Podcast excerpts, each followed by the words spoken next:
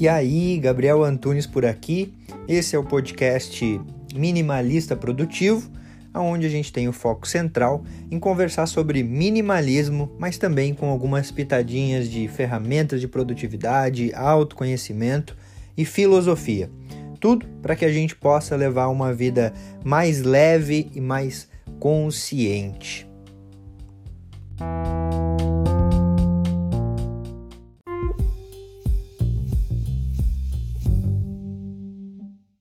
Quinto hábito é o consumo consciente. Isso mesmo.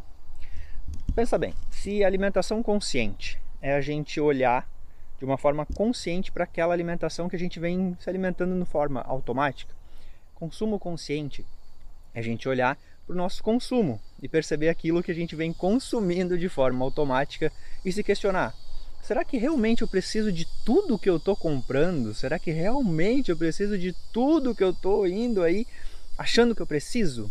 Será que realmente é necessário isso?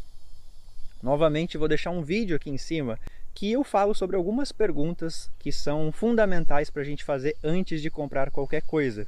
E aí, isso pode te ajudar também na hora de consumir, na hora do consumo. Beleza? E o sexto hábito é o hábito da meditação. Sim, eu acho que esse talvez foi um dos hábitos que eu mais demorei para implementar. Porque eu achava muito massa a galera que falava sobre meditação, galera que é, postava foto e enfim. Mas eu sempre pensei que não era para mim esse negócio. Que eu tenho uma mente mais acerelada, como eu costumo brincar, e como, mente, e como uma mente mais acerelada, toda vez que eu busquei meditação e que eu parei para meditar, eu ficava tão ansioso que eu ficava me perguntando: quando é que eu sei que eu estou meditando? e, e acabava que eu não meditava, acabava que eu ficava ali só esperando alguma coisa acontecer e nada acontecia. Eu pensava, ah, isso aí não funciona. E caía fora. Até que eu fiz três cursos de meditação presenciais aqui na minha cidade. E esses cursos eles me ajudaram porque eu me deparei com outros estilos de meditação, não só aquela meditação passiva que a gente senta e fica caladinho, quietinho, observando os nossos pensamentos, mas também uma meditação ativa que vem através dos movimentos que a gente faz. E isso fez com que eu aprendesse aos poucos que o estado meditativo tem várias formas, tem vários caminhos. E o importante é a gente encontrar aquele caminho que a gente mais se adapta, digamos assim. E foi isso que eu busquei nessa jornada de meditação. Eu lembro que eu fiz esses cursos lá em 2017, então já fazem aí quase cinco anos, e desde então eu venho é, aprimorando e buscando evoluir na meditação. Me considero ainda um intermediário, iniciante, porque eu acredito que é um caminho longo, é um caminho sutil, é um caminho que a gente não precisa ter pressa, que a gente pode exercitar a paciência, mas é um caminho essencial. Quando a gente passa a meditar, principalmente entender que meditação não é ausência de pensamentos, mas sim observar os nossos pensamentos, observar aquilo que a nossa mente está dizendo, mas se colocar de, como uma forma externa, né? como observador de tudo isso, a gente passa a fluir de forma mais natural nesse sentido. E talvez durante a nossa jornada aqui no canal eu fale um pouco mais sobre meditação. Confesso que eu ainda não me sinto seguro em relação a isso, quero explorar um pouco mais essa jornada, esse caminho. Talvez em algum momento eu, eu traga algo mais profundo aqui em relação a isso. Mas, sem dúvida alguma, meditação foi um dos grandes hábitos que me ajudaram nesse sentido, em levar uma vida mais consciente, uma vida mais intencional, uma vida mais minimalista. E antes de ir para o hábito bônus, o sétimo hábito é o hábito da escuta ativa. O que é escuta ativa? É você ouvir consciente. É você estar em uma conversa e estar ali ouvindo a pessoa e não só esperando o momento de você falar. Não só pensando no que você pode falar quando chegar o teu momento de falar. É estar ali ouvindo de forma consciente e intencional aquilo que o outro está falando. Isso é escutativa. E esse hábito, conforme eu fui treinando na minha vida, eu percebi que é um dos maiores hábitos quando o intuito nosso é se conectar de verdade com as pessoas. Porque isso faz com que a gente ouça a pessoa e de fato entenda, de fato sinta aquilo que a pessoa está até sentindo, aquilo que ela está expressando, aquilo que ela está falando.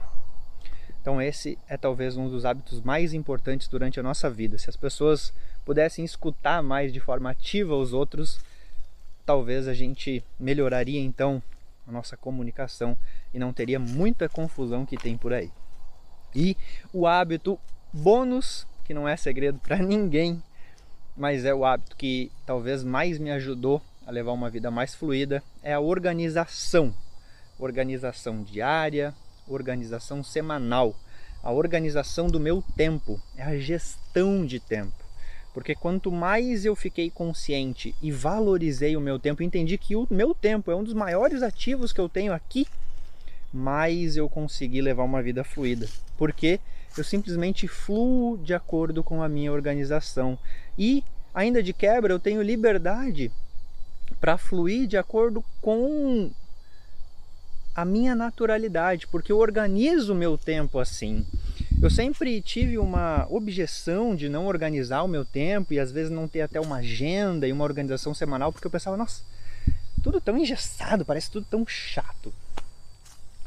Até que eu parei para perceber que vai ser chato se eu quiser que seja chato, porque se eu quiser eu posso conseguir organizar minha semana dentro dos horários livres para fazer coisas que fazem sentido para mim. Às vezes você pode ter um horário fixo de trabalho, como eu tenho, mas ainda assim, no horário livre, você pode buscar fazer coisas que fazem sentido para você. Como no meu caso, eu comecei o canal aqui há praticamente dois anos atrás, um ano e oito meses atrás, eu acho, que eu faço no meu tempo livre, mas isso me nutre, isso me dá mais motivação para eu seguir o meu caminho. Assim como eu me exercitar, assim como eu cultivar alguns outros hábitos que eu citei nesse próprio vídeo aqui. E eu só consegui evoluir nesses hábitos justamente porque eu passei a organizar o meu tempo de forma mais consciente. Eu espero que você também organize o teu tempo de forma mais consciente. Talvez esse vídeo ficou um pouco longo, mas eu espero que ele tenha sido relevante para você de fato porque eu compartilhei aqui contigo hábitos que fazem sentido para mim, hábitos que me ajudaram e que me ajudam a levar uma vida mais minimalista e mais intencional. Eu espero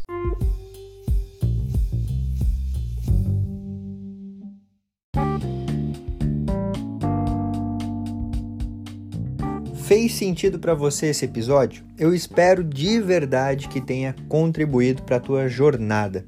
Se você quiser trocar uma ideia comigo, chega lá no Instagram @minimalistaprodutivo. E também não esquece de seguir o podcast por aqui. E se você se lembrar de alguém que você pode compartilhar esse conteúdo para que cada vez a gente possa aumentar mais a família minimalista, melhor ainda. Feito. Grande abraço para você e até a próxima.